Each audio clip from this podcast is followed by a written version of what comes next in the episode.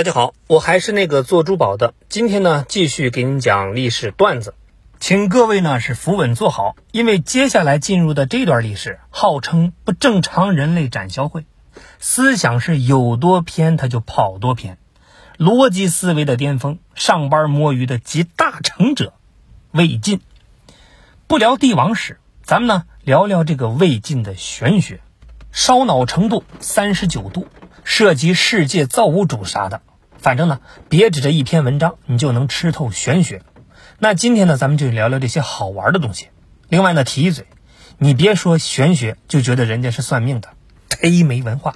其实呢，这是一门正经的学问。首先呢，有人就会问，魏晋指的到底是哪段时间呢？你知道司马懿是谁吗？这个玄学的场子呢，主要就是在曹家的魏。和司马家的西晋，这段历史熟吧？那两位超级奶爸带娃的故事。奶爸曹操，东汉帝国职业经理人，把持公司。最后呢，他儿子曹丕把 CEO 汉献帝给撸下来，建立了魏国。然后，奶爸司马懿，魏国老干部，他和儿子们操纵了公司。最后呢，他孙子司马炎把曹家干掉，建立了晋朝。作为父亲，他们呢是值得咱们肃然起敬的，因为他们在用生命给儿子们找工作呀，而且用的套路还都是一脉相承。这些爹们成功总结了一条高级就业准则：找工作直接把老板谈。但是作为员工，有一说一，这就有点不要脸了。于是整个魏晋的政治风气就像拔了毛的鸡，那是敏感而脆弱。统治者们就很怕别人背后说闲话，骑什么马？司马要不要骑？大家呢都不敢聊正事儿，一言不合就开始扯淡，专挑那些没卵用的话题扯。于是呢就发明了魏晋文化第一大标签——清谈。这个清谈呢，就好比一家公司的例会，例会主题就是玄学。魏晋的一批批的玄学家们，一辈子是没干别的。专注为大家总结职场经验，如何成功开场带薪摸鱼的例会呢？首先，当遇到一位善于听取意见的领导，一定要力所能及的给他泼冷水。西晋有个玄学的祖宗叫何晏，是曹操的养子，跟曹丕、曹植是玩泥巴长大的，所以这个地位上属于很有名的流量大 V，简称名流。这样的名流，何晏最喜欢干的就是在家轰趴。据一帮文化人轻谈，何晏的年龄大、地位高，自然呢是领导级的存在。何晏又喜欢扁平化的管理，他的清谈例会上不看地位、不看年龄，只掰扯真理哲学，谁说的对就服谁。有一次呢，这个何晏在会上就提了一个选题：圣人有没有情？我觉得圣人是没有的，喜怒哀乐跟普通人不一样。领导说的对，领导说的好。那这个时候呢，有个叫王弼的小伙子就站出来，开始怼领导。他说：“你放屁！圣人也会放屁呀！啊，长得也跟普通人一样啊。所以圣人有情，只不过比普通人智商高而已。”何晏呢是没有觉得面子挂不住，反而觉得这小子是个人才呀，当然点赞。再说这位王弼，清谈圈内大佬，比何晏小三十来岁，但属于天才型，扯淡的段位那是王者水平，玄学成就呢比何晏还厉害。注意啊，他俩活在曹魏的最后一任 CEO 的统治内，年号正史，所以这时候的玄学叫正史玄学。这位何晏和王弼那就是优秀代表。当然，除了在圣人方面扯淡。他们呢也讨论更高大上的选题，比如世界呀、宇宙啊是怎么回事？咋来的呢？世界是啥？咱们身边的阿猫阿狗、琳琅满目，那都是世界。但人是人妈生的，妖是妖他妈生的。世界万物的妈妈是谁呢？是看不见摸不着的东西。老子叫它无。那这个无确实是老子的道家学说。之前呢，咱们聊过，笼统的说就是咱们现在科学上的规律，比如苹果为什么从树上掉下来，因为看不见的引力。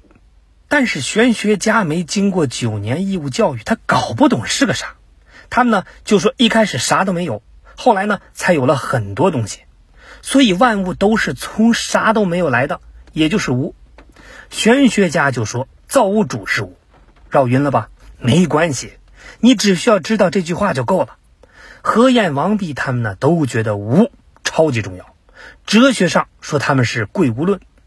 第二种，如果可能。一定要找一个网红对手，在行动上要发自肺腑的怼他，拔高自己。还有我那师哥啊，岳云鹏，怎么了？他膨胀。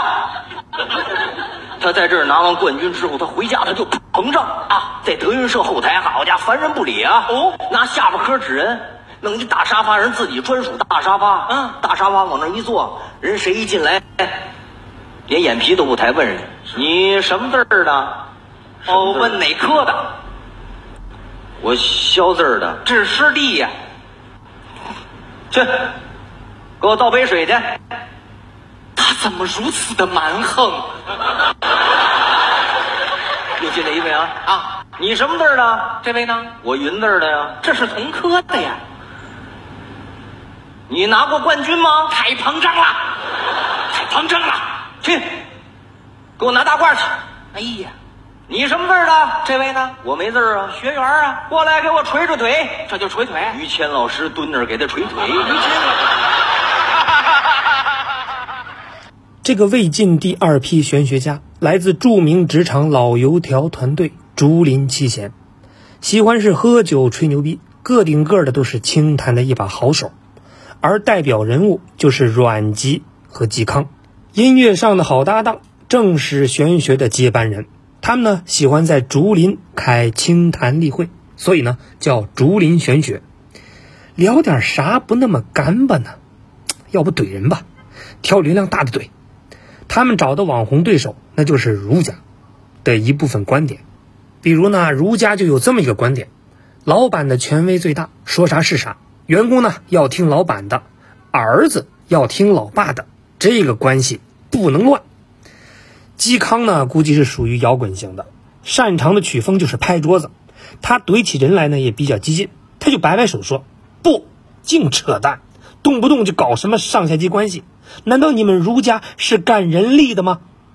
嵇康就觉得，人与人的关系要自然，扔掉明教的那些束缚。在课本上呢，这叫越明教而任自然。阮籍跟嵇康的想法差不多。但属于是温和型的，他赶紧站起来劝嵇康冷静冷静。嵇康，你别激动，干人力他也很辛苦嘛。依我看，这个官校搞，但呢要自然的搞。阮籍觉得儒家说的这个明教和玄学说的自然可以混个搭，别抛弃明教，两个一起搞才好嘛。第三种呢，就是要深入了解同事的想法，他们支持的你要反对。他们反对的，你要支持，并且呢，告诉老板，这叫创新。这个阶段的玄学就进入下半场的西晋，有两位著名的喷子，哪里不爽就喷哪里。一位呢是耿直 boy，叫裴伟；一位呢是高冷男，叫郭襄。可以说是专业 diss 老前辈三十年。先说这位裴伟，他 diss 的老前辈是何晏和王弼。何晏、王弼。说世界呢是从无里面生出来的，叫无中生有。裴伟说，不对，无就是啥都没有，咋个生？靠坚强的意志吗？我给你们举个例子，小猴子是母猴子生的，小袋鼠呢是母袋鼠生的。万事万物都有生它的东西，那都是存在的。貔貅连个排气孔都没有，屁都生不出来。所以呢，裴伟就觉得存在的东西很重要。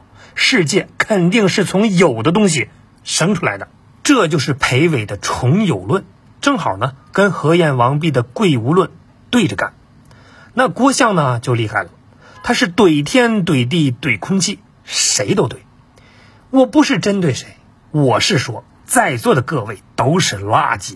郭象就觉得什么贵无论、重有论都是扯淡，世界没有造物主。每一个东西都是独立存在的，那是自由的。高矮胖瘦各不相同，那都是自然而然生出来的。而且很多东西那都是有联系的，有原因的。树叶动那是因为风，天气冷那是因为衣服被偷了。两个胖子咣一下撞在一块儿，旁边的瘦子就可能被震倒。所以万物都是独立的，一直变化。这呢就是郭象的独化论，跟他喜欢研究庄子有很大关系。都爱自由，爱逍遥。那好了，今天呢这个魏晋的玄学就讲这么多。其实说白了，他们清谈的主题就是道家的东西。扯这么多淡，总结下来呢，玄学就在聊一个问题：世界上有没有造物主呢？不过重要的是，他们各自不一样的答案，跟各自生活的时代那是分不开的。为什么这么说呢？你像这个何晏、王弼，就活在曹魏时代，生活难，但是很有希望，向往的是无为而治；而裴伟呢，活在短暂的统一阶段，也就是西晋，相对比较乐观；阮籍、嵇康是活在魏晋交替换领导班子阶段，所以呢，他非常悲观；而郭象经历了八王之乱，基本呢都麻木了，对社会呢是非常绝望。所以魏晋就出了不少风流人物和事迹，同时呢，也出了很多的玄学大家，把道家学说推着往前走了很多步。荒唐背后有时代原因，但为后边的哲学贡献了价值。咱们呢，也要全面的认识一个特殊的时代，起码提到魏晋，别老说人家奇葩、轻谈扯淡、喝酒呢吃五石散，人家呢是有正经哲学的。所以哲学这个东西呢，你真的不要小看。比如说孔子的仁爱，那是教你做人；墨子的兼爱非攻，是说的爱和和平；而王阳明的知行合一，重点呢是你要动手。当然了，还有孟子、荀子、董仲舒、程颐、朱熹等等等等。等你了解完这么多的名人以后，那就能疏通你多年来的困惑。孔子教啥不好？为什么死活要教你做人呢？庄子钓个鱼，怎么还搞上辩论了呢？为什么汉武帝要搞独尊儒术？为什么朱熹被黑成了铁锅呢？正是因为这些思想无时无刻都在影响着我们的生活，上到天命五行，下到丧葬嫁娶，大到做人做事儿，小到考场送命。所以说，哲学它就是国学。所以听节目的朋友，你总想让你孩子有学问呐，懂礼貌啊，所以你这种节目你得听啊，对不对？